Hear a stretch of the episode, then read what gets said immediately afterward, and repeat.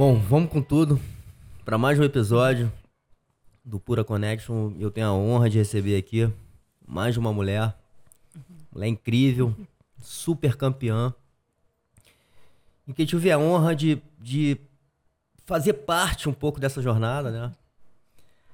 Eu considero um membro aí da família. Com certeza. E enfim, cara, eu acho que a sua história é incrível e por isso que eu fiz esse convite estou muito honrado de você estar tá aqui hoje presencialmente, a gente poder Obrigada. contar um pouquinho essa história para outras pessoas, porque eu acho que é uma, uma história muito inspiradora, né? Assim, eu, eu que acompanho a sua vida, como eu te falei, no dia a dia, né? Assim, eu sei o quanto você é uma mulher disciplinada, né? determinada. Enfim, eu acho que é um exemplo para muitos. Obrigada. Muito obrigado por você estar presente ah, aqui. O prazer é meu. A honra é minha estar aqui. Helena, e assim, acho que dentro de um, de um, de um título assim, foi muito impressionante. Acho que isso abalou é, as pessoas no meio assim que, que já te conhecem sabem obviamente da, do seu potencial mas eu acho que dentro do, do, do meio do esporte né que foi a conquista do, do pan-americano né, foi a primeira mulher a ganhar o stand-up paddle. Isso. Que está na categoria do surf. Não Isso, deixa de ser é. a primeira mulher que ganhou a medalha. A primeira medalha, na é, verdade. não foi nem primeira mulher, né? Exatamente. Como foi a primeira prova, né, das as modalidades que estavam lá, que dentro do Pan-Americano a gente teve longboard, o shortboard, né, a pranchinha, o sup surf e o sup race. Sim. Que é a mais diferenciada porque é uma grande corrida, não é, uma, não é um, um esporte de manobras. E foi a primeira prova, foi a do Super Race, foi o feminino. E eu ganhei. Então, a primeira medalha do mundo do surf em Jogos Pan-Americanos foi minha. E isso é uma honra enorme para mim, né? Não, foi muito animal, né? É, foi assim, é, do jeito. Todo mundo me pergunta, e, e o, o, que foi muito bacana é que Jogos Pan-Americanos, eventos desse tipo, né? Jogo, os Jogos Pan-Americanos, ele, em termos de evento esportivo, multiesportivo, ele só é menor do que, do que as Olimpíadas. E Sim. em termos de esporte, né, de eventos mundiais, do que a Copa. Então é um evento muito grande. E isso é importante porque tira um pouco a gente do nicho da gente. Sim. Então, ali a galera do stand-up, um pouco do surf conhecia o nosso esporte. E ele traz para uma galera muito maior, até a mídia mesmo. Os repórteres que estavam cobrindo, eles nunca tinham visto o esporte. E pessoas que não me acompanhavam, não acompanhavam o esporte, acabaram assistindo pela televisão e tal. E vieram depois falar comigo. Até hoje eu recebo pessoas que falam: Nossa, você quase matou do coração. É, o meu vizinho chamou a polícia de tanto que eu gritei, porque foi emocionante. Foi isso... emocionante, ainda teve isso, né? É. E que talvez, assim, obviamente você estava super preparada, mas talvez ninguém esperava né? Uhum. Porque você estava, assim, concorrendo com atletas de altíssimos níveis. Não, é. Não, não esperava. E assim, é, eu treinei muito para aquilo. É, principalmente porque a minha deficiência no esporte era lidar com ondas maiores. Eu, a, a, minha característica é endurance, é longa distância. E lá não foi assim, era uma prova de só 5 quilômetros, com ondas e ondas pesadas, correntes pesadas. O mar de Punta Rocas é pesado e era inverno. Sim.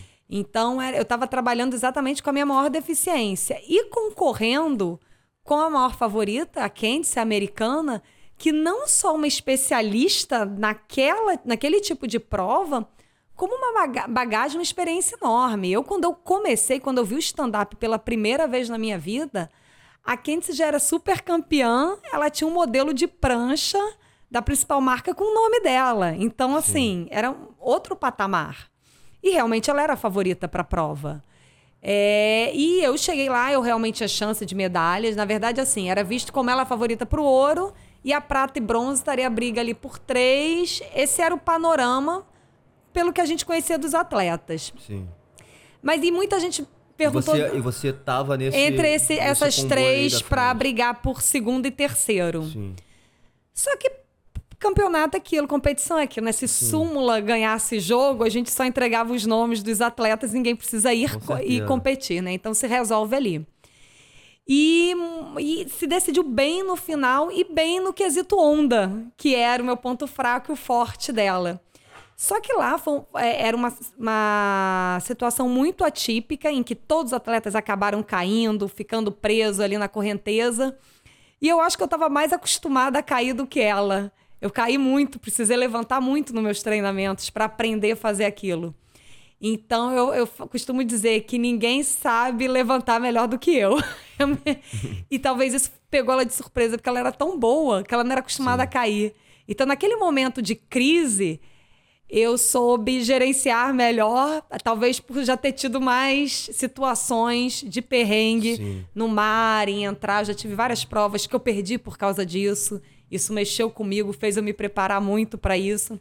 Então, para mim, como história pessoal, não só dentro do esporte, a pessoa fala, ah, foi um momento ápice do esporte para você. Não, da minha vida também.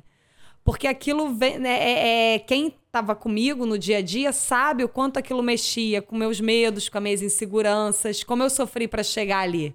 Sim. Então, quando aquilo se concretiza com uma vitória que eu não esperava e, e eu realmente só soube depois de cruzar a linha de chegada, isso tem, tem um peso muito grande, né? E, e, que sai do esporte, vem para a vida como um aprendizado, uma total, conquista de vida para mim. Total. Eu acho que esse aí, eu acho que talvez seja a maior lição, né? Não, não só sua para outras pessoas, mas para você mesmo, né? Uhum. Como você falou, a questão do medo, né? Dos, das inseguranças, né? Que eu acho que todo mundo tem. Às uhum. vezes a gente uhum. não, não se sente capaz de fazer aquilo, né? E isso é uma batalha interna é, assim, e às vezes as difícil. pessoas acham assim, ah, é, eu vou perder o medo. Não, você não vai perder o medo, que você vai aprender a lidar com ele. Sim. E assim, eu sempre tive o medo é, de estar tá com uma prancha race, que ela tem 14 pés, dentro do mar com onda. Até quem surfa, a primeira vez que pega Sim. uma prancha dessa e tenta descer uma onda, vê que não é fácil. Não, é, é, difícil, cara. É, é difícil. difícil. E, e aí o que, que aconteceu? Nas seletivas, nos treinos eu costumava ter medo e me proteger muito, não buscar as ondas, querer ir pelo canal. Então eu ia sempre pelo, pelo mais seguro, pelo mais conservador, só que com isso, obviamente, perdia tempo, perdia Sim. performance. Sim. E quando eu fui para os Jogos Pan-Americanos, até para uma insistência do Américo, que ele falou assim: você tem que ser arrojada, você na seletiva, ele falou para mim: você fugiu muito, você foi fugindo da onda tal. Eu falei: não, mas aqui eu só queria me classificar. Ele falou: mas você sabe quando chegar o dia dos jogos, você tem que arriscar. E durante meu treinamento todo eu fiquei com aquilo na cabeça. E meu maior desejo era primeiro participar, porque seria a estreia do esporte nos jogos, completar Sim. a prova para ter meu nome lá. E eu queria sair da prova satisfeita. Eu queria sair e que o Américo, como técnico e como marido, meus filhos, tivessem orgulho de mim. Falasse, assim, nossa, ela foi guerreira, ela, ela deu tudo, ela teve coragem. Então, esse era meu maior Essa desejo. Eu podia chegar em último, mas se eu soubesse que eu tinha feito o meu máximo nos treinos e ali na hora da prova, eu estaria satisfeita. E isso me deixa muito feliz porque eu ganhei numa situação que eu sabia que algum tempo antes daquilo eu não teria ido, que foi a última onda que veio uma, subiu uma onda muito grande para mim eu com certeza teria puxado o bico naquela onda em qualquer momento. Hoje eu puxaria. Mas naquele momento eu falei assim: é tudo ou nada. E o pessoal pergunta assim: o que, que você pensou na hora que você. que acabei caindo, tomando uma vaca, que você tava ali embaixo d'água? Você ficou um tempo, né? Eu falei: gente, eu não tive. Naquela hora, assim, o mundo parou. Eu fiquei embaixo d'água e mesmo caindo, foi fundamental eu ir naquela onda. Por quê? Porque foi ela que me impulsionou para frente. frente. Então, mesmo caindo, eu fiquei um tempo nela e depois eu fui embolando e fui para frente. Então, isso para mim já seria um orgulho enorme. E isso ainda resultar numa vitória, né? Eu ver o meu filho virar para mim e falar assim: "Mãe, Olha, quando eu, quando eu encontrei com ele, a primeira coisa que ele foi foi pegar o celular e mostrar o, mostrar o print da onda. E o Kawai surfa, o Kawai entende de mar, o Kawai acompanhou meus medos, minhas inseguranças. E ele fala assim: mãe, olha a onda que você pegou. Né? Ter pessoas como a Chloé, depois o Fio, falarem da onda, assim, que, que tinha. lá presente. É, que tinha sido agressivo aquilo. Eu falei assim, nossa, ali para mim já. Ali foi a maior vitória para mim. Sim. Porque era o medo, não que eu perdi, eu estava morrendo de medo. Só que eu aprendi a lidar e enfrentar ele e me preparei, porque também não é você fazer loucura na vida, Lógico. você se meter numa situação para qual você não está preparado. Sim. Então eu treinei muito para aquilo ali e na hora que, que eu tive que tomar uma decisão rápida, porque é em segundos, né, que você pensa, vou ou não Sim, vou. sim. E eu, é, eu fico feliz de ter tomado aquela decisão, assim, acertada. Podia ter dado muito ruim, né? Mas é uma- tem horas na vida que você tem que ser. Ou é tudo ou é nada. Ou arrisca. É porque as grandes conquistas, elas envolvem grandes riscos, né? Exatamente. Senão, você fica ali no mediano. Exatamente. Não, e assim, como a gente falou aqui no início, cara, foi um negócio muito surpreendente, da forma como foi, como você tá descrevendo aí, né? É, e, e ganhar de uma. Ter ganho também de uma, de uma favorita, né? Uhum. Enfim, com todas as condições, como você falou, que, que ela já tinha e era a grande favorita do negócio. E a gente, porra, trazer um ouro inédito pro Brasil, né? Aham. numa época que, que foi legal também, né? A, a gente conseguir na, naquela época ali que o Brasil tava bem também no surf, então aquela modalidade era importante pra Uhum. Sim, gente pra gente também. mostrar. E, e esse final emocionante, essa disputa e como foi, isso foi legal para o esporte. Porque as pessoas que não conhecia gostaram, acharam ele dinâmico, acharam ele competitivo, emocionante. Então criou ali um, um- um bom cenário pra gente, tanto que nos Jogos Pan-Americanos de 2023, que vai, vai ser no Chile, houve o pedido de ter de novo, porque gostaram, acharam aquilo ali Legal. É, é bom para o público, para a mídia. Então, foi bom também para o esporte ter essa disputa, ter essa chegada surpreendente. É, e isso eu me sinto muito feliz de, de poder colaborar com o esporte, porque é um esporte novo, né? Sim. Explica, já que você entrou nesse assunto, explica um pouquinho como funciona, como é que é a dinâmica da prova, assim, como é que, como é que funciona o stand-up race, né, que é, o, que é a sua modalidade, e como é que é a dinâmica da, da prova. Isso, ó, o stand-up race ele é basicamente uma corrida, né? Ganha quem chegar primeiro. Sim.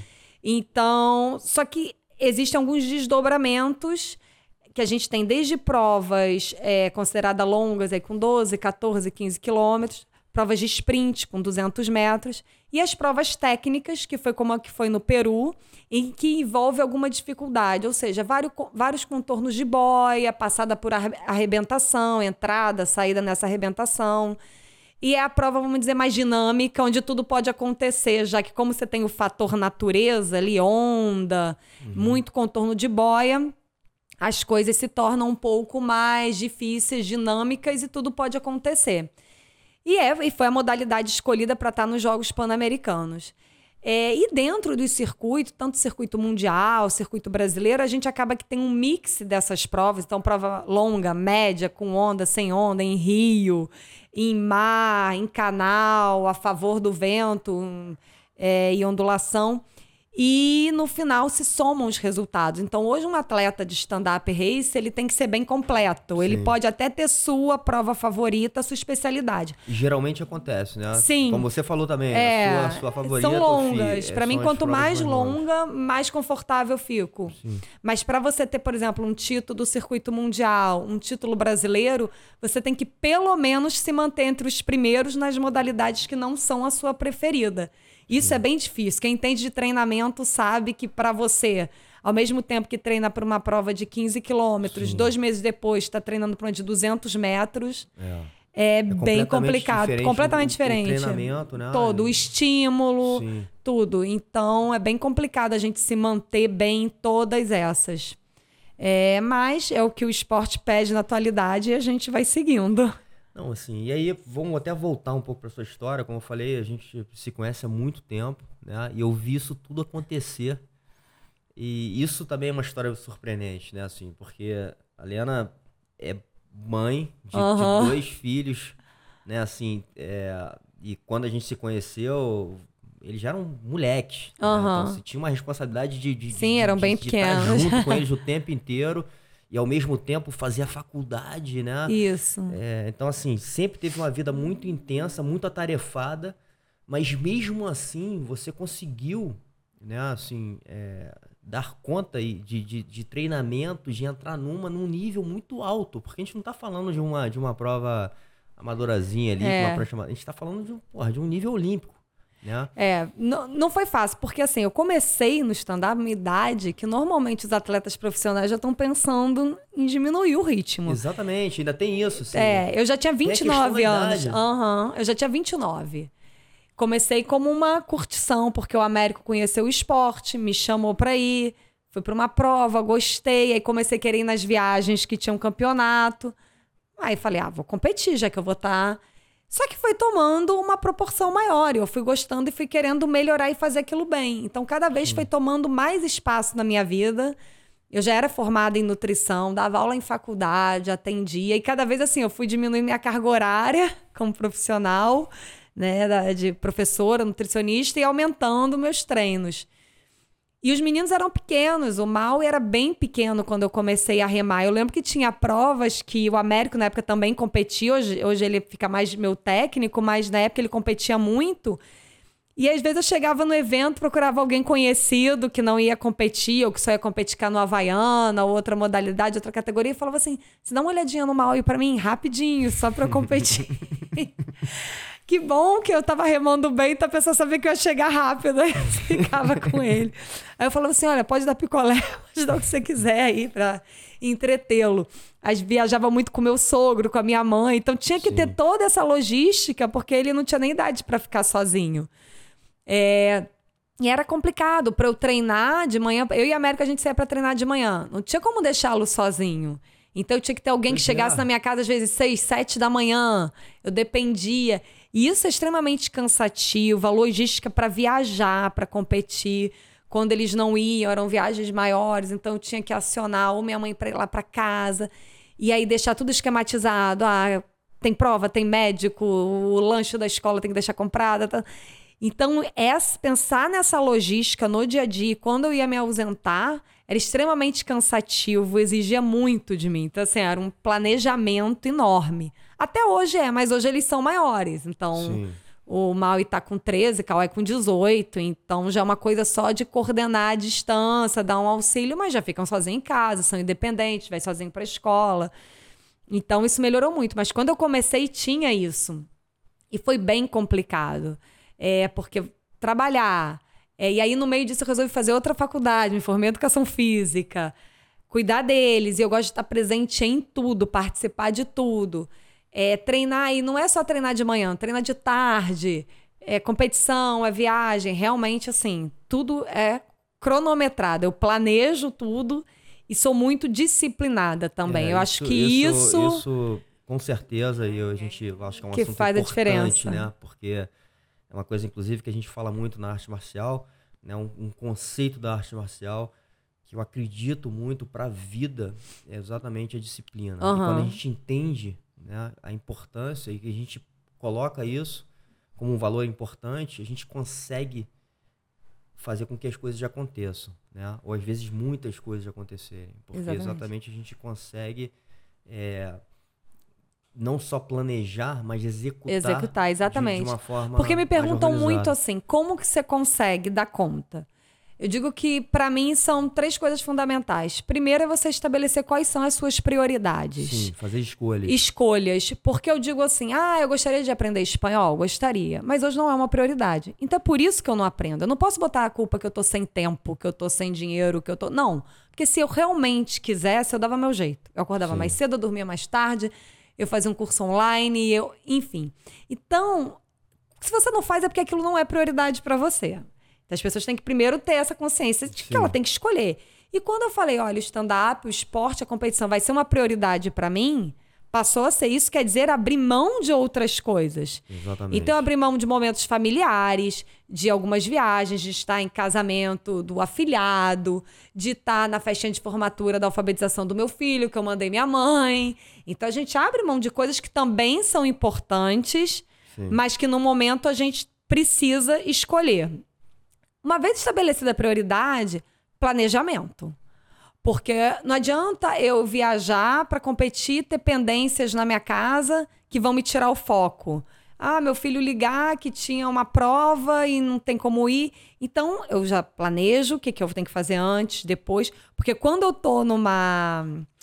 Uh, numa atividade, eu tô 100% ali. Então, o momento que eu estou sendo mãe, que eu estou fazendo dever de casa com meu filho, eu não vou pegar o celular para ver competição, para ver um equipamento, para responder é uma outra, é legal patrocinador. Você isso, porque é, acho que uma outra coisa importante que eu falo muito, inclusive eu acho que o jiu-jitsu, né, tô trazendo aqui para o meu ambiente, uhum. o jiu-jitsu ele é um dos esportes, eu acho que o stand-up também, mas a gente tem que estar tá muito plena, atenção Uhum, plena. Não focado. Tem, não tem como você ficar pensando em outra coisa durante Exato. um, um combate. É. Não, não tem como. É uma. É, é- Então, é um momento que você tá total 100% ali. Sento ali. né? É que a gente chama assim, né, é a visão em túnel. Você só olha pra frente, você só tem ali, você não vê o lado. E então você pode ter várias atividades na vida, mas quando você tá fazendo uma coisa, você tem que estar fazendo aquilo ali. Então eu quando tô fazendo dever de casa, eu tô com aquele filho fazendo dever de casa. Se eu sair com meu marido pra curtir, pra gente jantar, a gente vai estar ali. Eu não vou estar vendo, é, ligando pras crianças, eu não tô vendo o treino de amanhã. Mas também quando eu estou na minha competição, eu já deixei tudo organizado em casa, eu estou tranquila, eu não vou ficar preocupada com o que está acontecendo na minha casa. Eu estou ali para competir e só vou pensar naquilo. Então isso é muito importante, esse planejamento. E por fim, que é o que a gente falou, a disciplina, porque não adianta você ter metas, planejar e não executar o que você planejou. Então, É. aquilo, às vezes a pessoa, ah, motivação. tá. Gente, eu acho motivação maravilhoso, porque faz tudo ficar leve. Mas o que vai levar você para o sucesso no dia a dia, a longo prazo, porque nada acontece a curto prazo, é a sua, di- é a sua disciplina. E disciplina o que é? É fazer o que tem que ser feito. Não interessa se está chovendo, se está tarde, se está cansado, se tem que fazer, vamos fazer. Então isso é muito importante. E isso eu acho que o atleta é o que é mais importante que ele leva para a vida. Porque Total. ele leva para tudo. E disciplina, as pessoas às vezes acham que disciplina é algo chato, algo que te tira. Mas não, disciplina te dá liberdade. Disciplina é liberdade. Exatamente, total. Porque a partir do momento que você é disciplinado, faz o que tem que fazer. Você tem sua autonomia, você tem sua liberdade, você conquista as coisas que você propõe faz a muito conquistar. mais coisa. Faz muito mais coisa. E isso eu tento passar muito para os meus filhos. E é legal que é, não- a gente não precisa falar, né? O, exe- o exemplo arrasta. Então, eu ter feito esse caminho um pouco diferente, ou seja, eu comecei num esporte que eu vim a ser profissional já com os filhos maiores, isso tem um impacto muito grande para eles, porque eu não conto uma história de quando eu era atleta. Eles presenciam isso no dia a dia. Sim. Eles veem eu acordando muito cedo, eles veem eu treinando na chuva. Você, Ele- você acaba virando um grande exemplo para eles. Exatamente. E quando eles me falam isso, ou, ou- ah, mãe, mas você. Uma vez o Cauê falou assim: mãe, eu fico tão nervoso nas suas competições. E na época ele falou competia surf ainda. Eu falei, meu filho, mas por quê? Eu fico mais nervosa na sua, porque você é novo, você ainda pode, né? Ser Sim. muita coisa no esporte. Mamãe já tá no lucro, eu nem imaginava chegar aqui. Aí ele virou pra mim e falou assim: não, mãe, mas você se dedica muito. Então eu fico muito nervoso porque você merece muito, mãe. Maneiro. Ouvir isso de um filho assim, você fala assim: é, precisava de medalha nenhuma, né? Um filho dizer que a mãe se dedica e ver nela um exemplo. Ele pode agora ser preguiçoso, tá lá não querendo estudar, treinar, mas ele lá no fundo, ele, ele sabe o que, que tem que ser feito, ele sabe qual é o caminho. E, e eu não precisar dizer, né? Mostrar isso pra mim. Então o pessoal às vezes fala assim: Lena, o que, que você quer ganhar agora? Qual a meta? Eu falo, lógico que, pô, gostaria de várias coisas. Mas, sinceramente, já tô no lucro há muito tempo. Não só com meus resultados, mas com o que isso trouxe pra minha vida pessoal e da minha família. Sim. Então, assim, não É, precisa de mais nada. Isso aí, com certeza, é o mais importante. E, e- e eu acho que você também, acho que dentro de todas as coisas que você representa, eu acho que a família é mais Aham, um grande valor que você carrega com você. sim. E, e, e essa história, inclusive, né, ela. O que também eu acho impressionante é que quando a gente olha pra família e a gente vê o Américo, seu marido, que já era um cara do esporte, Aham. né? Que talvez tenha trazido um pouco esse- essa atmosfera pra dentro do da Aham, casa, né? com então os certeza. filhos vão seguindo o pai, então vem o Kawhi depois, né? Já com aquele mesma coisa de competir no surf. E de repente, do nada, a Lena, que era a, a- a mulher da família, entra numa, entra numa mesmo, né? E vira um grande exemplo. É. né? Eu, assim, E- eu tive. acho que ajuda a nutrir isso tudo. Eu tive um histórico de atleta mais nova, mas que não tinha nada a ver com esse universo do Américo. Eu fui atleta de handball. A minha adolescência. Comecei com 11 anos, adolescência inteira. Fui seleção brasileira sub-16. Me dediquei muito. Só que aí, quando eu cheguei ali com uns 20 e pouco, terminando faculdade, Ah, eu comecei a querer já pensar mais na minha profissão. Conheci o Américo e eu engravidei muito cedo do Kawai. Então aí eu parei de jogar. E aí eu parei com o esporte competitivo ali. E comecei sempre envolvida com esporte, praticando, mas sempre como lazer. Sim. Então, o stand-up foi uma retomada ao esporte competitivo e totalmente trazido pelo Américo. Eu sempre amei o mar, sempre tive uma conexão muito grande. Meu pai tinha hábito de fazer travessias de caiaque, a gente sempre fazia. Eu falava que meu pai só me levava para furada porque a gente naufragava, era resgatado, enfim. Mas eu tinha essa coisa com o mar. Eu tinha o sonho de aprender a surfar, só que eu nunca tinha ninguém para me ensinar. E eu sou de Niterói. E Niterói que tinha Itacoatiara, gente. Aprender a surfar em Itacoatiara era meio pesado. É. Já começa muito É, não dava, não, não, não, me animava muito. Então, conhecer o Américo e morar em Arraial do Cabo me trouxe esse universo dos esportes na praia, do surf, kite, hoje em dia foil. Então, foi um outro universo esportivo e ele apostou desde sempre. Eu lembro que quando ele chegou em casa, falou: Lena, tem um esporte agora, stand-up. Aí explicou mais uma coisa. Eu acho que você vai, leva muito jeito. Eu acho que se você treinar, você vai mandar bem. Eu acho que você tem o biotipo tal. Aí eu falei assim: você tá louco? Começar a fazer um negócio agora, do nada. Enfim, me convenceu. a princípio, eu fui como lazer e deu no que deu. Mas o mérito é todo dele, não só de insistir para eu começar, mas para eu competir para eu investir no equipamento, para correr atrás de um patrocinador, para ir para uma prova internacional, para aprender a surfar. Ah, e, e, o Américo, acho que é um, um irmão para mim, mas é um, é um, cara assim que tem essa vivência no esporte e, e, tem uma maturidade também, uma visão, né? Assim, eu acho que ele é um, é um super treinador, não, uhum. né? não só com você, mas com, com ele já treinou uhum, várias, várias outras pessoas, já teve essa experiência. Eu lembro, até lá no início, quando a gente se conheceu, o Reno Romeu, uhum. o Marcelinho, enfim. É, passaram já várias pessoas, inclusive na, na, na, na luta também. É, então ele, ele tem realmente essa visão. É, ele, mas ele gosta. eu acho que, que a dificuldade, a gente sabe disso, é como é como fazer em casa isso, né? Como, como fazer é, com a esposa. Isso é bem complicado, né? Porque Porque que acontece? Primeiro que isso aumenta muito o tempo de convivência, porque o trabalho Sim. passa a ser o, o, mesmo. E o que que acontece? No, na, em casa, você tem ali uma igualdade na conversa, no diálogo, nas decisões. Quando você vai para a relação treinador-atleta, existe uma hierarquia. Sim.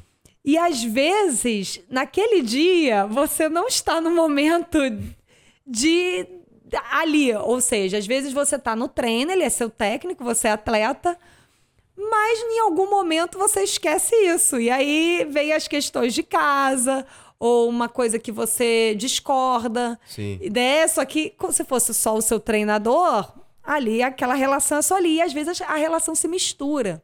O certo seria é, eu falar. Porque, na verdade, o que Não tem é como seguinte, separar. É, não, porque a gente, a gente tá muito envolvido com a pessoa. Exato. Né? A gente conhece, inclusive, as fraquezas também, uhum. né? Então, às vezes, a gente conecta pontos, né? Fala assim, porra, tá falando isso porque ele é assim. É. Né? O ideal seria assim. Ah, saiu de casa, acabou ali a relação marido e mulher, vamos ser técnico atleta. Sim. Mas isso é impossível, isso é impossível. Sim. E tem isso que você falou conhecer muito é muito bom, porque Sim. sabe onde é a sua fraqueza, o que te Sim. estimula, Sim. até onde pode. Mas, por outro lado, isso às vezes, em alguns momentos, cri criam atritos. Então, eu acho assim. Pensando na, nessa vivência muito intensa, em alguns campeonatos bem estressantes que a gente participou, eu como atleta, ele como técnico. E a personalidade de cada um, porque nenhum dos dois é fácil. Eu acho que a gente fez um ótimo trabalho porque a gente conseguiu ter essa parceria como técnico e atleta é, de uma forma de sucesso. Então, é, deu conseguir ouvi-lo, dele conseguir trabalhar minhas deficiências e eu sou uma pessoa assim que é, eu, eu mesmo exijo muito de mim. Às vezes as, as, pessoas perguntam assim: Ah, Mary, como é que é quando a Lena não quer ir treinar? E aí ou faz corpo mole. Ele costuma falar assim: não, esse é um problema que eu nunca tive. Pelo contrário, é mais fácil eu falar, chega, deu, do que isso. Mas... mas. Mas, isso é um negócio que te ajuda, né? Assim, Com certeza. É uma das. Talvez uma coisa que seja uma qualidade que ajuda você chegar lá. Porque É, você tá eu acho. cobrando. É, eu, eu acho assim que ah, nenhum atleta que a gente vê aí com muito sucesso, ele fez só o que tinha que ser feito. Ele sempre fez um pouco a mais. Sabe? Ele sempre ficou ali um pouquinho depois da hora, fazendo um arremesso a mais, Sim. tentando uma manobra diferente, ou ali na luta, tentando um, um- um- golpe, uma coisa nova, Sim. indo para um lugar diferente, lutar com uma pessoa diferente. É, mas assim, até na minha experiência, né, colocando o o que você tá falando, eu acho que, por exemplo, você falou da, da favorita lá da, da prova né, do. Pan-Americano. Como você vai saber se ela realmente treinou mais, ou que você treinou mais do que ela, ou que você fez coisas Ah, que ela não que ela não fez, entendeu? Então, assim, você pode até chegar num e falar assim, porra, eu fiz isso aqui que talvez ela não deve ter feito, Aham. sabe? Eu fui, fui no meu limite aqui, eu duvido que ela fez isso aqui. Mas a gente não sabe, né? É, a gente nunca tem como Então- saber. Então, assim, essa que é, que é uma grande questão. Eu, eu, eu senti às vezes isso, né? Ah, No meu rolava ao contrário. É porque eu sempre tive uma vida também muito intensa no lado profissional. E as próprias competições para mim era uma coisa que era um, era um, era um outro mundo, era uma coisa paralela. Quase um, quase um hobby, mas Aham. queria enfrentar Queria aquilo muito. ali. E, e me concentrava, que, levava a sério aquilo ali. Mas e rolava sempre na minha cabeça, porra, acho que esse cara treinou mais do que eu. É, na verdade, eu sempre. é, no Brasil, nem tanto, que eu acho que a gente fica mais pé de igualdade. Mas sempre que eu vou para provas internacionais, eu tenho esse pensamento e, e essa certeza. Por quê? Eu acompanho as meninas que estão ali e eu sei que elas vivem do esporte, elas vivem para isso. É, por E- isso, por isso que eu faço é. você, porque assim, eu sei como é sua vida. Exato. Então, assim, e eu pô, não. E eu e todas as atletas, atletas aqui no Brasil, a maioria da modalidade, e de todas as modalidades. A gente não tem uma realidade no Brasil é, que suporte os atletas da forma que outros países fazem. A gente vê, por exemplo, lá fora, quem é um, um bom atleta no ensino médio, você tem uma vaga na faculdade para competir pela faculdade, que são campeonatos de altíssimo. Altíssimo nível. Então, aqui no Brasil, a gente não tem ainda essas estruturas. Então, eu preciso estar é, ali e trabalhando. Porque a pessoa pergunta: você ganha, ganha dinheiro com, com stand-up? O que eu ganho com stand-up, eu uso com stand-up. Então, eu digo que eu sou uma privilegiada de não precisar tirar dinheiro das minhas outras fontes para competir, para comprar equipamento. Então, o que entra no stand-up, eu uso no stand-up. Então, 0 a 0 hoje é uma boa conta para um atleta no Brasil. Sim. Infelizmente. Então, quando eu chego num campeonato, muitas vezes eu sou a única que sou mãe, que trabalho. Ah, então, eu, eu costumo dizer que para eu chegar naquela linha de largada, o meu caminho foi muito mais difícil. É, Sim. E eu digo isso, um atleta brasileiro que chega num nível de estar ali numa final olímpica, né, ele batalhou muito mais que os outros. Depois que ele tá naquele nível, tem muito apoio, tem muita coisa. Mas até ele chegar, porque a gente aqui no Brasil tem até a questão que às vezes na escola você fala que é atleta ou que vai viajar para uma competição, as pessoas É, te olham meio torto. sim. Se perguntar, já vi isso acontecer, de perguntarem na escola: ah, qual profissão? Quem levanta a mão e fala, eu quero ser jogador de futebol, eu quero ser nadador, Sim, eu já vi o professor virar e falar, não, tô falando de profissão de verdade. sim. Então aí a gente é, já é uma dificuldade. Então eu, eu vou. Competição internacional eu sempre tenho essa cabeça assim. A pessoa ela tá melhor preparada, ela teve mais oportunidade de se preparar do que eu. A gente brinca muito isso no Havaí. Eu e o Vini, a galera sempre do Brasil. Que sempre que a gente vai competir no Havaí, é perrengue atrás de perrengue. Então, assim, a gente tá para largar no dia seguinte para Molokai Arro, que é uma prova extremamente dura, atravessar o Canal dos Ossos, que é um lugar pesado, 54 quilômetros entre uma ilha e outra. Os atletas locais, os americanos, os europeus estão descansando, se concentrando, alimentando, e a gente está carregando mala enrolada em saco plástico na cabeça para tentar achar um barco para botar, para poder atravessar nossas coisas. da hora da largada, o nosso barqueiro que a gente contratou sem saber quem é, porque era o que tinha, era o que a gente tinha dinheiro para pagar, ainda nem chegou, não sabe nem o que, está acontecendo, por que ele está ali, entendeu? Aquele perrengue todo, já começa exausto. E assim, tá de igual para igual? Não tá de igual para igual, mas eu acho que também, por outro lado, isso faz a gente assim. Por isso que o brasileiro não desiste. Porque Sim. a gente ralou tanto para chegar ali, ralou tanto eu lembro que o primeiro Molocarro que eu fiz, as condições foram péssimas. Foi considerada a pior condição da história. Não teve vento a favor. Então, para quem não conhece, a gente vai de uma ilha para outra com vento e ondulação a favor. Esse ano não tinha nada ajudando, só atrapalhando, uma corrente contra. Para fechar na chegada, tinha um mar gigante fechando a Bahia inteira. Então, assim, não tinha nada positivo. E tem um tempo de corte essa prova. Se você não termina, eles te tiram da água. E pela condição, eu falei, lascou. Não vai conseguir. E eu virei pro América e falei: olha só, vai ter que vir a polícia me tirar da água, porque eu não vou sair. Eu posso fazer em 10 horas, mas eu vou completar essa prova. E realmente eles não usaram o tempo de corte. Houve um, um senhor realmente que terminou em 10 horas e meia, consegui fazer em 6. Mas eles, obviamente, pela condição, foram mais tolerantes. Mas eu falei aquilo, que eu vim do Brasil até aqui. A gente vendeu tudo, juntou, ficou planejando, estamos aqui no. Eu agora só ter. E realmente tiveram 60 desistências na prova, entre as pessoas que desistiram, alguns campeões da prova. É mesmo? E. E, e, a, e acho que a América que viu esse dado, os 60 que desistiram eram homens. Nenhuma mulher desistiu. É, cara, a mulher, a mulher realmente ela tem uma força interna, acho que muito superior ao homem. E, e a gente, você está falando da, da questão do Brasil, né? Tem, eu, eu trabalho muito com o Brand e, e, tem um cara que a gente é associado, um francês, ele fala, ele, ele fez uma quebra de código brasileiro e ele fala que o código brasileiro da mulher é mulher guerreira. Uhum. Então, assim, a mulher brasileira realmente, ela é uma mulher muito guerreira, né? Ela, ela não desiste nunca. Então, assim, é, isso, isso é, é, prova disso aí que você está falando, né? Tanta dificuldades em, em um desafio que é assim, Exato. Assim, cara, é até difícil. Eu, eu nunca passei por uma experiência dessa, mas eu sei o que é remar numa prova de, de stand-up, porque eu já, já participei de várias, num nível muito abaixo e é muito extremo. Então, assim, imagina uma prova dessa.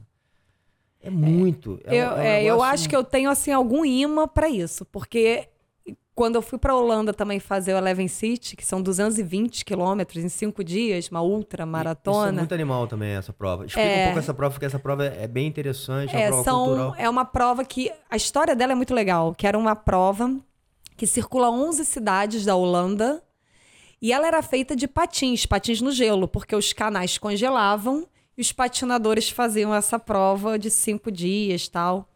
Só que com as mudanças climáticas, o, o mesmo congelando, não consegue se ter espessura suficiente para ser seguro para patinação ali. Então eles pararam de fazer a prova. E aí uma, uma atleta, uma mulher junto com um grupo, pensaram em por que não de stand-up, então, obviamente não na mesma época que era de patins, né? Não, não é no inverno. Então são 220 quilômetros, você sai de uma cidade, percorre 11 cidades, por isso o nome é Eleven City, e chega na mesma cidade que partiu. E são cinco dias. Cada cinco dias consecutivos, que dão em média cada um 40 e poucos quilômetros. Então você imagina correr uma maratona por dia durante cinco dias. E multiplica isso por muito pior, porque a velocidade no stand-up é infinitamente menor do que Sim. correndo. Então é muito, muito duro, é muito brutal. Eu, eu fiz duas vezes Tive a felicidade de ganhar as duas vezes que eu fiz essa prova.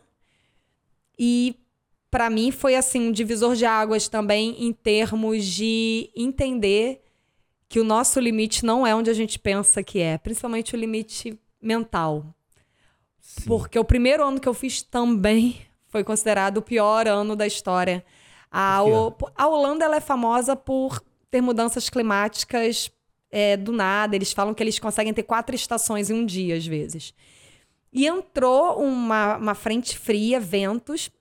No primeiro dia não teve a prova, porque estava bizarro os ventos, os canais foram fechados, nem navio passava. E aí, quando eles voltaram para ser, vai ser, vão ser quatro dias, mas a gente vai manter a distância. Então, o primeiro dia foram 62 quilômetros. Só que choveu e fez um frio, para mim, brasileiro, então bizarro. Os 60 quilômetros da prova foram de vento contra e frio. E chuva. Na, na largada já choveu, todo mundo ficou encharcado ali. Na linha de, quando a gente chegou, era todos os atletas tendo hipotermia. Parecia um acampamento, um abrigo de refugiado. Era todo mundo com cobertor térmico, pegando chá, sopa, jogando dentro dos pés. Eu remei de bota de neoprene, roupa de borracha. Enfim, foi muito. E os quatro dias ficaram assim. O primeiro foi o pior, mas os quatro dias ficaram assim. Muito frio, muito vento contra. Foi bem difícil.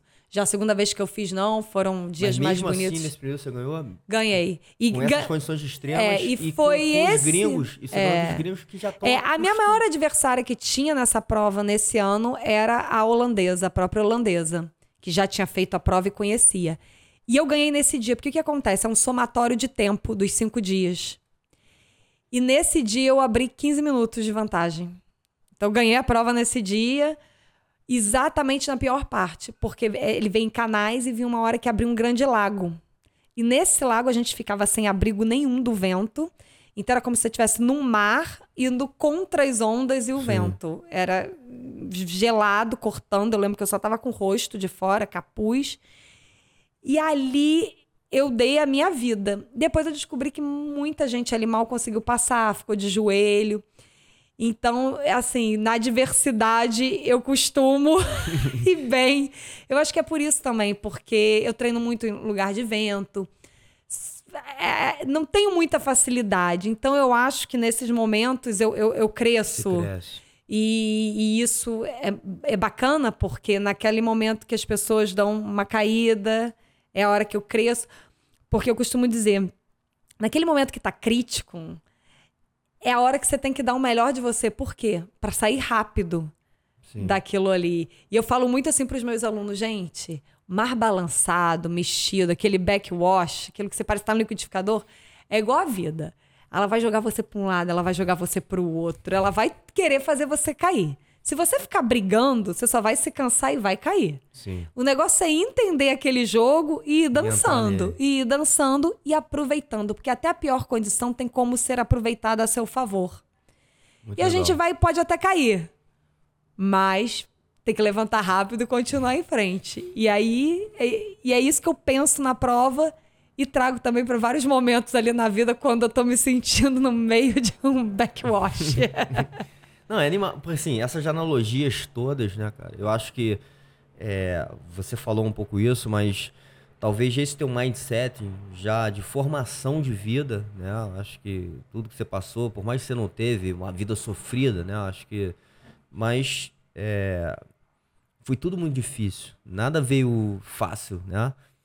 É, desde cuidar dos, dos moleques, hum. né? E, e, fazer e dar aula na faculdade ao mesmo tempo, enfim. Então, não teve nada fácil. É, né? e eu acho que uma coisa muito importante também, é que eu falo para muita gente, que às vezes a gente vê alguém conquistando uma prova, alguma coisa, e a gente meio que pensa assim, poxa, mas a pessoa tem um talento, né? Ela veio com um dom, ela Sim. é diferente, de repente aquilo não é para mim. E eu gosto de sempre falar isso, eu não tinha o dom. Eu, eu, eu, eu não, não, eu não nasci numa família de remadores, eu não conheci o esporte nova, eu não, não fui criada num esporte na água, eu não sabia surfar, eu nunca tinha surfado, eu não é. Então tudo foi construído com trabalho. Eu não tinha o talento. Porque é bacana você nascer sim, com talento para alguma sim. coisa. E realmente, quando a pessoa é muito talentosa e trabalha muito, ela é imbatível. É, aí são os grandes gênios. É, o das... difícil, é muito difícil acontecer porque o talentoso às vezes. Exato. Às vezes ou se acomoda no talento, é. ou às vezes aquilo também é uma grande pressão porque as pessoas esperam muito dele. Sim. Então, na verdade, se você pegar o talentoso e quem trabalha muito, esse trabalho vai sempre vencer o talento se esse talento não trabalhar duro. Sim. Então, eu digo, se eu conseguir, gente, se é possível para outras pessoas, porque eu comecei tarde, eu não tinha talento eu não tinha um histórico daquilo, então foi tudo construído. Então eu acho que isso é um bom exemplo de que você pode construir algo do zero, algo que você não nasceu para aquilo, Sim. mas que se você se dedicar e tiver disciplina insistência, constância Sim. naquilo, é possível. É, muito animal. O teu exemplo é muito animal. E, e talvez até voltando agora um pouco para uma parte que eu acho que faz parte da sua formação, que é a nutrição, que eu acho que é um assunto interessante Uhum. também, né? Assim, como é que a gente se alimenta. A gente hoje fala muito de saúde, né? Na- inclusive na época que a gente está vivendo. É, isso te ajudou de alguma forma, esse, esse olhar ou esse, ou esse entendimento que você tem de, de nutrição, das faculdades que você fez? Primeiro a nutrição, depois talvez a, a- Uhum. É, a educação educação física. física, né? Com certeza, porque assim, eu o Américo é formado em educação física. Eu tenho mais um- uma pessoa que trabalha comigo com a preparação física, que é o Sandro. É, eu né, poderia ir a nutricionista, inclusive eu tenho isso até um acesso fácil, porque as pessoas me oferecem, Sim, né? Não, sim. é, só que quando você. Ninguém conhece você melhor que você mesmo. Então, quando Sim. você tem o conhecimento técnico, mas também se conhece muito, eu acho que é o casamento perfeito. É, e se testa, né? E se testa, e outra, eu consigo adequar a cada dia, a cada momento, de acordo com cada objetivo que eu tenho, eu sei minhas dificuldades, sei minhas limitações. Então, isso com certeza me ajudou muito, porque não, porque não adianta. A performance esportiva, ela tem uma base, que é o treinamento, obviamente, Sim, a alimentação e o descanso. Isso. Isso que forma a performance esportiva. Eu costumo dizer que isso é a base, isso é o alicerce. O resto, todo o resto que a gente pensar, pode agregar, mas só se essa base estiver muito fortemente construída. Então, eu entender de treino, eu entender de nutrição, com certeza me ajudam muito. Então, é, é, ter um pensamento sobre isso, me programar.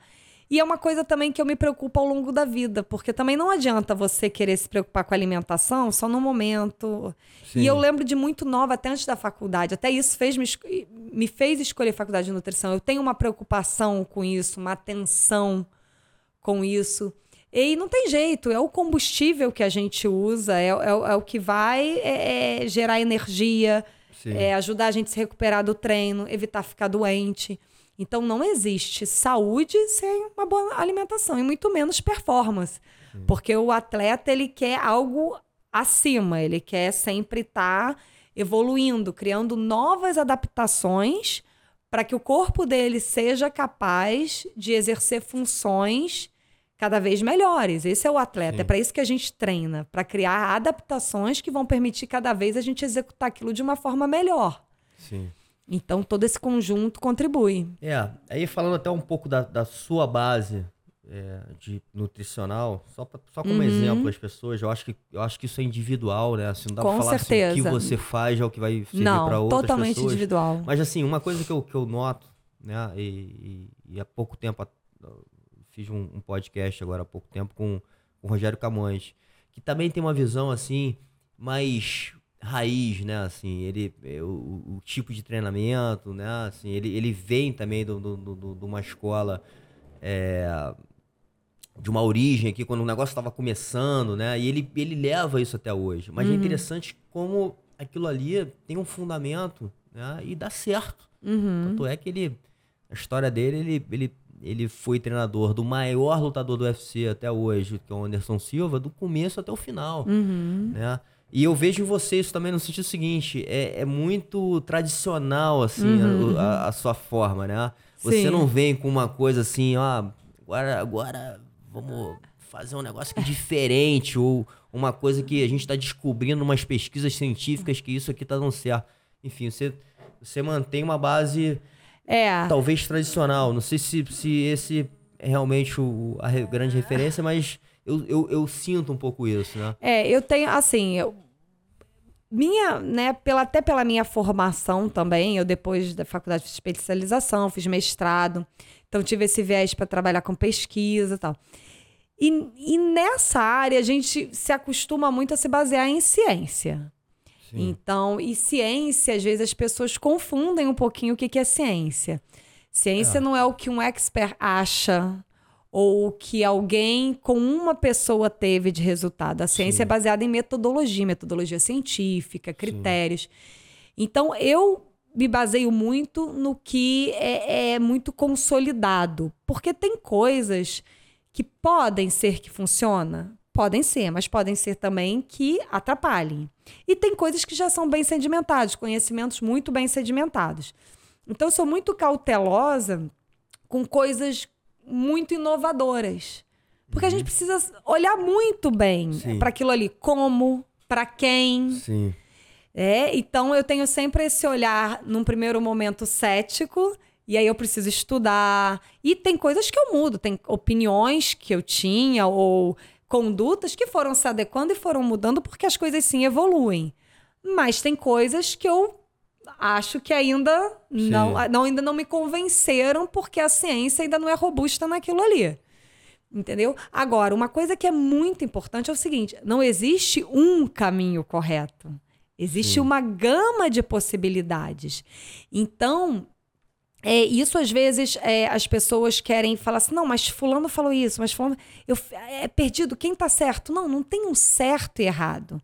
Existem é, é vários caminhos para a gente chegar num Sim. mesmo objetivo. E como você falou, isso é individual. É, isso, isso é interessante porque eu recebi o Tanuri aqui, o doutor Tanuri, e ele fala muito de, né, nessa questão individual, não dá pra gente pegar um negócio e aplicar para todo mundo. E ele fala muito também da coisa da estratégia, né? Que é um pouco assim, Sim. depende da sua estratégia. Exatamente. Né? E de, de, depende do que, que você quer, do que, que pra você funciona. Então, Sim. é lógico que a gente não pode abordar um atleta que é vegano, igualmente a gente aborda um atleta que é onívoro e para ele ele gosta de low carb. Sim. As duas coisas são possíveis serem saudáveis e, e, e funcionarem para o desempenho. Então, é, primeira coisa que as pessoas pensar, não existe apenas um caminho. E a gente tem que pensar individualmente, porque as, as pessoas têm características biológicas diferentes e também comportamentais, cognitivas. Uma coisa que faz muito bem para um pode fazer muito mal para o outro. Sim. Então essa avaliação individual é importante. Agora, um cuidado que tem que ter, que eu acho que hoje em dia é fundamental, é filtrar as informações e os conhecimentos. Porque hoje em dia todo mundo tem palavra, todo mundo tem voz com sim, internet. Sim. Então eu, eu vejo muita coisa, às vezes, beirando o absurdo, sendo seguidas e sendo tidas como verdades. Tipo. Nossa, é tanta coisa. Mas sei lá, a pessoa achar que água com limão de manhã pode curar câncer. E nisso você leva pessoas a abandonarem até um tratamento. Sim convencional, que eu já ouvi, já ouvi relatos disso. Uhum. Então, isso é um absurdo. Isso não tem respaldo científico nenhum. Sabe? E aí, várias outras coisas. Ou, às vezes, uma coisa é até boa, mas não é boa para aquilo. Sim. E as pessoas começam a é, é, é, é, seguir é, conceitos e linhas que aquilo não tem nenhum embasamento. E que, se você for realmente ler e estudar, é fácil achar aquilo. É, a gente tá. É, o que acontece. Que o difícil, desculpa te interromper rapidinho, só uhum. porque é, esse assunto, quando fala de, de, informação, e você falou, tem muita informação no ar, né? Mas eu acho que difícil, principalmente para um leigo, é a, a, fonte correta, né? É. Porque o cara não sabe qual é a fonte, talvez mais verídica uhum. desse negócio, né? Não, e aí é, ele acaba. É bem difícil, é bem difícil, porque eu vou falar para quem é da área a gente tem que ter um olhar muito atento. Eu vejo profissionais de saúde cometendo alguns enganos Não, que exatamente. são bem. Os, os, próprios profissionais, se a gente olhar, cada um fala um negócio. Então, e, assim, e, uma outra coisa que acontece, que é o seguinte, que a gente chama do cherry picks, uhum. que é você pegar alguma informação e tirar do contexto. Então, às vezes, você Sim. vê a pessoa falando alguma coisa, ela fala, não, bota até a referência do artigo, saiu na Science, Sim. saiu no jornal. Só que, gente, quando você pega algo num artigo e tira do contexto, aquilo pode ser usado da forma que você quiser. Sim. É? Então, a gente tem que ter cuidado. Ah, tá no artigo tal. Eu vejo, às vezes me chega alguma informação, coisas que eu não conheço. Muita pessoa lê, olha isso aqui, mas tá no artigo. Eu vou lá no artigo. Eu leio o artigo. E eu falo, olha, não é isso. Não é isso que ele está falando. E isso não é só com nutrição, não. Às vezes chega para você, ou, ou, você começa a ver uma consternação ali na internet sobre alguma coisa que está acontecendo no país ou alguém que falou alguma coisa. Sim. Se você vai ver a fonte, o vídeo original, ou pega um documento, um decreto e você lê, ao invés de ler o comentário das pessoas sobre aquilo, você fala, mas não está falando nada disso, gente. Sim. Por que vocês estão criando o caso? O que estava escrito no documento não era isso. Ou o que a pessoa falou na entrevista estava dentro deste contexto. E aí é- isso é pego, assim. Aí é, tudo é artigo, tudo é ciência. É, eu vou falar que é bem, bem complicado. Uma coisa que eu acho muito eficiente é a gente tentar abrir um pouco o leque do que a gente assiste, do que a gente vê. Sim. Porque os próprios algoritmos fazem a gente cada vez fechar mais a, a nossa visão. Então, Isso. se você, vamos dizer, você é vegetariano. E aí você normalmente vê, segue pessoas vegetarianas, posts vegetarianos. Então, a própria internet começa a só te mostrar aquilo. Chega um momento que você vê tanto só aquilo que aquilo vira uma verdade tão absoluta Exatamente. que você nem considera outros pontos de vista. Sim. Então, ok, você é vegetariano, você tem tua escolha. Por que, que você de vez em quando não vê um vídeo do YouTube daquele cara que é carnívoro? Sim. Ou daquele. Porque você vai ver Pra entender o ponto contrapontos. Você pode continuar com a sua ideia, não tem problema. Mas você vê os contrapontos. Porque a internet faz isso com a gente. O Google, o Instagram. É... Não que seja de maldade, não tô falando isso. Ele te entrega o que você gosta. E cada vez você só vê mais do que você gosta. É. Sim. Então a gente vai criando um pensamento também do quê? O que eu acho é certo. Eu só vejo isso. Sim. Veja, gente, todo mundo hoje é vegetariano. Não, é porque chega isso pra você. Quem defende a dieta carnívora também tá achando que agora todo mundo é carnívoro. Sim. Então, dê oportunidade de ouvir outra pessoa que tem uma opinião diferente da tua. Então, se você lê alguma coisa dizendo que é mortal comer glúten, nossa, vai nos canais das pessoas sérias que professores ou cientistas e que falam o contrário. De repente, você vai, vai ver que é. Não, fe- não, não tá fazendo muito sentido isso. E eu faço muito isso. Eu, às vezes, tenho ideias, coisas. Que, e aí eu começo a ver só quem fala contrário aquilo, só quem fala contrário. Às vezes não me convence a mudar de ideia, mas eu penso o seguinte: é realmente, eu estava sendo muito radical, mas o pensamento dele tem um ponto. Por esse lado, ok. Sim. Então, e outra, vai sempre na fonte original. Ah, fulano disse que leu não sei aonde, É, que gente- não gente- sei se a gente quem. a gente- é aquela historinha lá do telefone sem fio. Sem se fio. fizer a brincadeira, vai ver que Exatamente. as, as coisas vão mudar. Então vai passando, vai mudando. É. E outra coisa importante também, e isso em alimentação, em treino, eu vejo muita gente falando assim. Né? Você tem uma coisa ali que, vamos dizer, já é sedimentar, já é conhecimento científico daquilo. Né? Por exemplo, que treino você tem que ter uma periodização. Né? No caso, eu estou falando de treino de endurance, longa distância.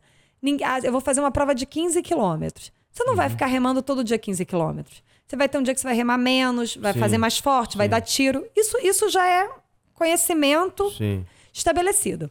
Aí vai ter alguém que vai virar pra você e falar assim: não, mas tem um cara que ele é o maior corredor de todos e eles todo. Ou seja, o cara faz uma coisa totalmente diferente, mesmo assim ele tem um resultado muito bom. Gente, as pessoas têm que entender que existe a exceção. Sim.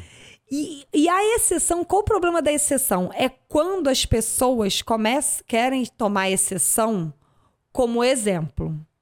Ou assim, a gente sabe Entendi, que é. bebida alcoólica faz mal. Sim. Aí você vai falar, não, mas eu conheço um cara que bebe muito. E, nossa, ele ganha tudo. É, e tem que entender outra coisa, como é que é o resto, né? Assim, qual- Exato, o que, que é o resto que ele é. faz? Porque quando a gente se baseia numa exceção desse tipo, ah, mas fulano bebe e fulano é um super atleta. Se basear na exceção é uma desculpa de quem não quer fazer o que tem que ser feito. Porque o que tem que ser feito está muito claro. Quer performance melhor? Bebe zero álcool. Não, isso é ciência. Eu não Sim. queria ter que te dizer Sim. isso, mas eu, Exatamente. mas é como é, não sou eu que boto as regras, só tô te comunicando. Ah, mas fulano, não, você quer se basear na exceção porque você quer beber.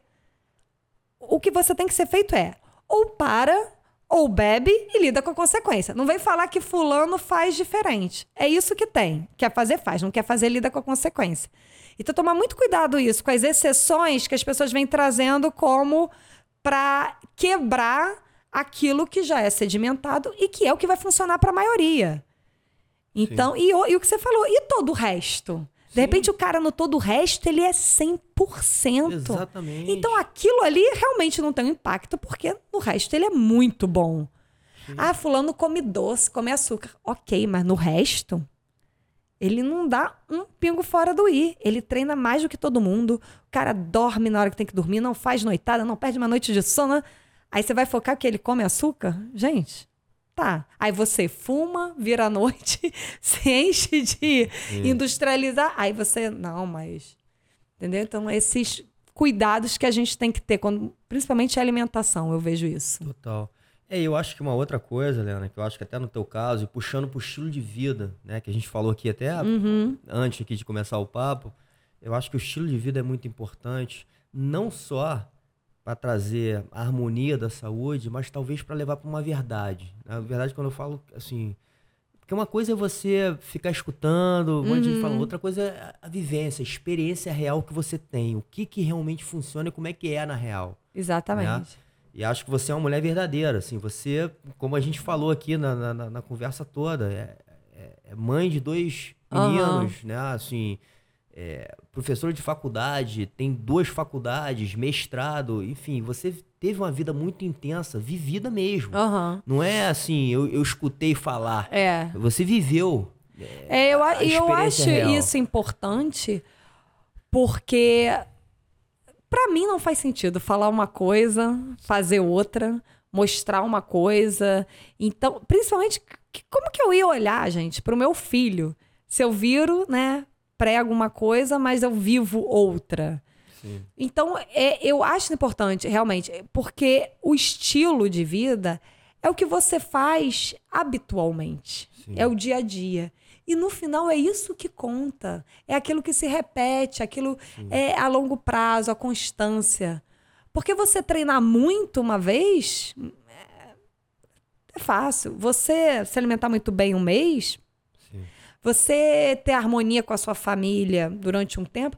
Agora, as coisas a longo prazo que são difíceis. Isso só con- consegue se você realmente vive aquilo. Sim. Aquilo é uma coisa que faz parte É, de a- você, e é um a hábito. Consistência, né? Você falou, acho que uma coisa importante. que Uma vez eu Consistência. até vi um, um treinador, de um grande lutador, falando que a consistência era muito mais importante do que uma coisa de intensidade. Com certeza. Né? E ele dá até os números. Fala assim, porra, você compara aqui os números de quem treina mais. O cara que é consistente ou o cara que é intenso? Exatamente. Eu vejo isso, que, é- que as pessoas não entendem isso, porque às vezes as pessoas vão. querem treinar, vão treinar comigo, ou vem um treino. E elas esperam ver algo muito diferente. Elas esperam um segredo, um pulo do gato. Sim. E elas falam, então, mas isso aí eu faço. Mas isso aí eu já vi.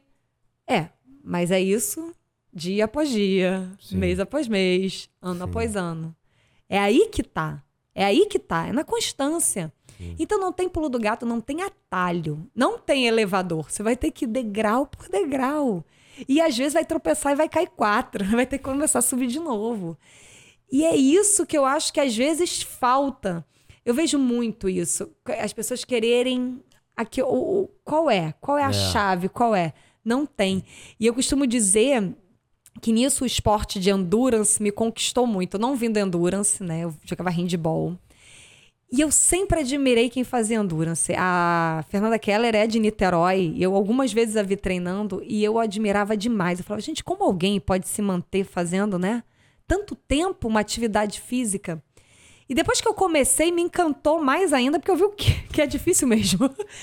E aí, uma vez, não sei, não sei porquê, eu fui procurar a palavra endurance, que a gente usa em português, mas né, um estrangeirismo, no dicionário e no Cambridge. E ele dá a definição, né, de inglês para inglês, e eu achei maravilhosa que diz que assim que endurance é a capacidade de você se manter fazendo algo que não é prazeroso, algo dolorido, algo que te incomoda por muito tempo.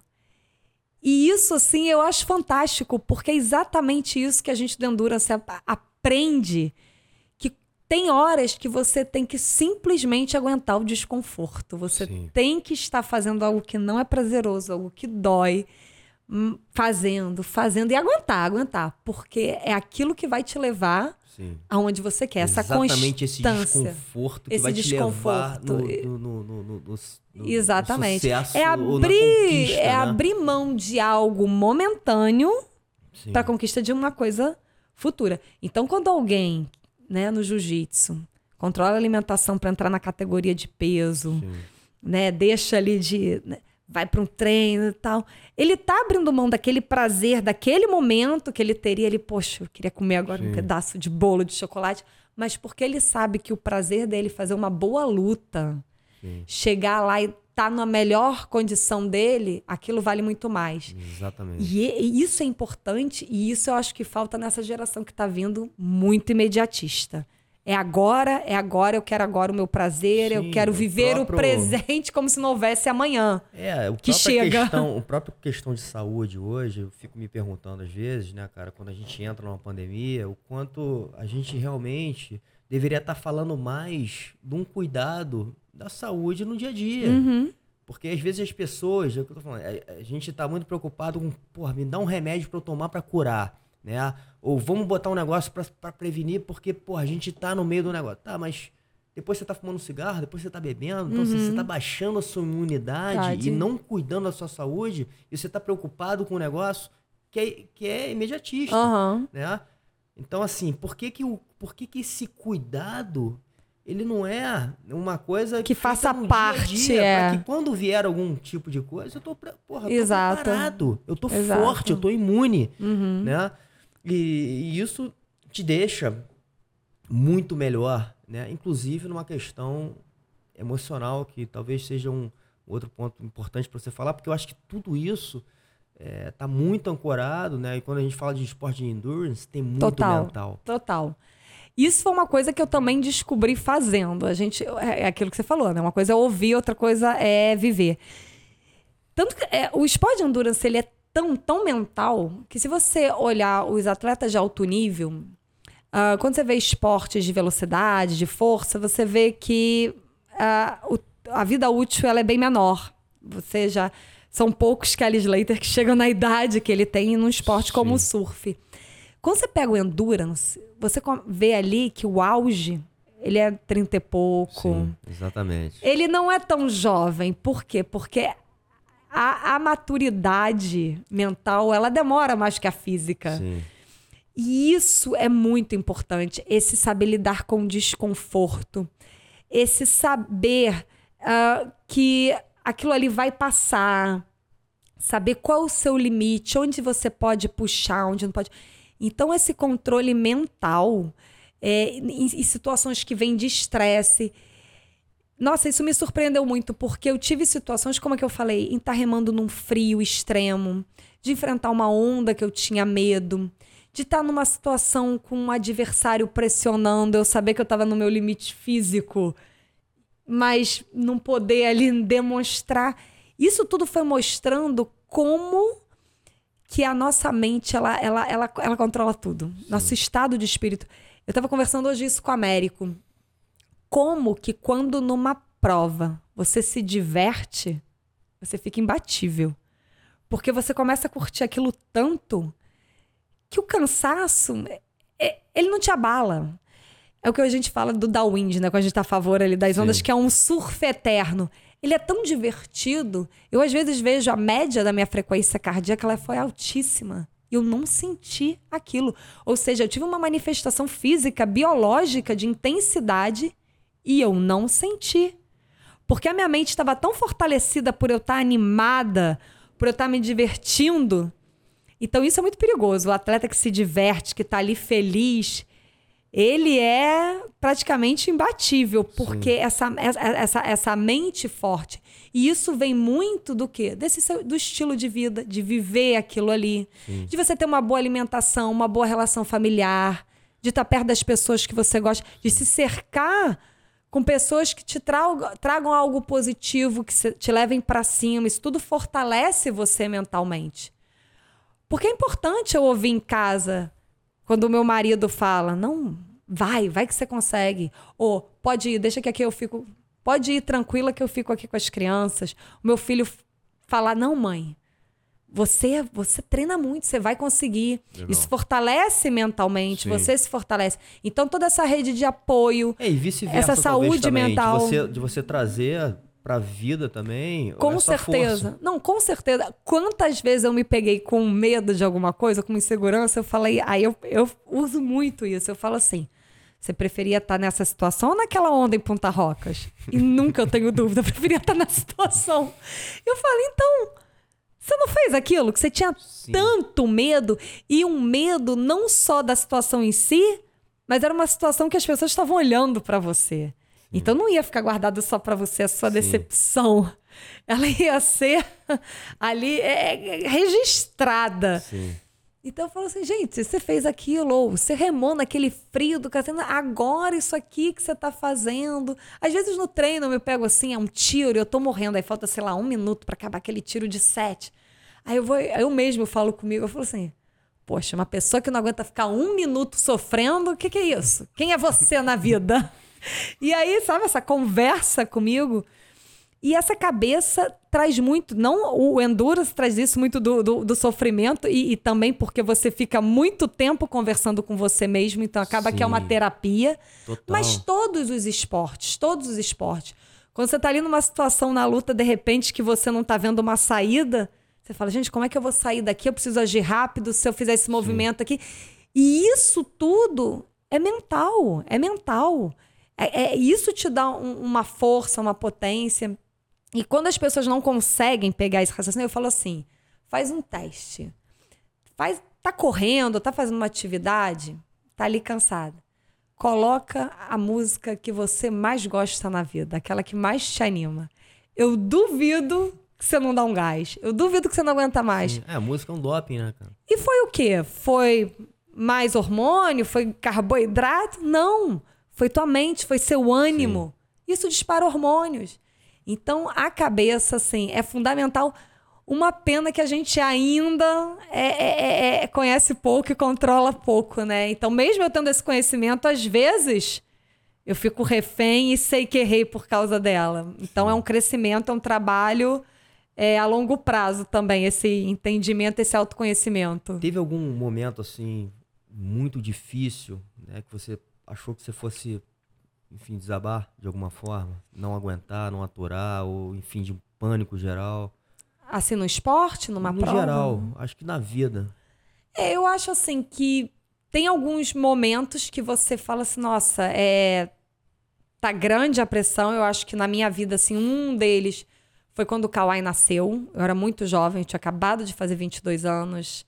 É, eu e a América a gente se conhecia há pouco tempo. A gente estava junto, mas a gente não morava ainda junto, porque eu não tinha nem terminado minha faculdade, então eu morava em Niterói, em Arraial. E o Kawhi, ele nasceu com algumas questões de saúde que me deram muito trabalho e muita preocupação. Naquele momento, eu, eu, eu achei que eu não teria saúde. Eu acho que eu fiquei com 10 quilos a menos do que eu tenho hoje. Eu amamentava e tinha acabado de ter um neném. Naquele momento, eu achei que eu não aguentaria. Eu só aguentei porque alguém dependia de mim, né? A vida de alguém dependia de mim. Então, isso foi uma coisa que me fortaleceu muito. É, e hoje em dia eu tenho uma maturidade que às vezes vem um desespero. Mas eu, eu falo assim: calma, não resolve nada agora, dorme. Amanhã vai dar uma remada, vai treinar, vai. Que vai clarear. E normalmente aquilo que parecia muito pesado melhora. Uma técnica também é pensar assim: esse problema que você está tentando resolver, se ele não se resolver, se ele for pelo pior caminho, daqui a cinco anos isso tem um impacto na tua vida? Se a resposta for não, ele não é um grande problema. E normalmente não tem. Normalmente aquilo não vai ter um impacto grande. Né? Então, isso eu também eu, eu tento fazer esse, esse exercício, é, de não. Porque eu sou uma pessoa que eu me estresso fácil, me preocupo. Eu não sou uma pessoa muito. Ah, vai dar tudo certo. Não, eu, eu, eu- sou daquela que toma a situação na mão, quero resolver. Você deve se cobrar muito também. me né? cobro muito, cobro quem está ao meu lado. E isso é um pouco legal, porque. Não é bem legal, na verdade, que tem um equilíbrio lá em casa. Eu sou muito terra, eu sou muito raiz, eu sou muito pé no chão. Américo é muito sonhador, muito flutuante. Então eu acho que a gente é, é bom nisso, porque eu fico aqui não deixando ele voar demais, mas ele também me puxa e não deixa minha raiz Você ficar tão tão profunda e tão Sim. rígida. Legal. Então, apesar de ser um ponto que às vezes a gente, né, em questões conflita, mas é um bom equilíbrio. Um bom equilíbrio. Eu penso, se ele não tivesse dado essas puxadas, eu não teria nem entrado no esporte É, que e eu você, faço. acho que vocês dois passam muito isso pros filhos, né? Acho que vocês acabam sendo grandes referências pros Aham. filhos que vocês, vocês têm.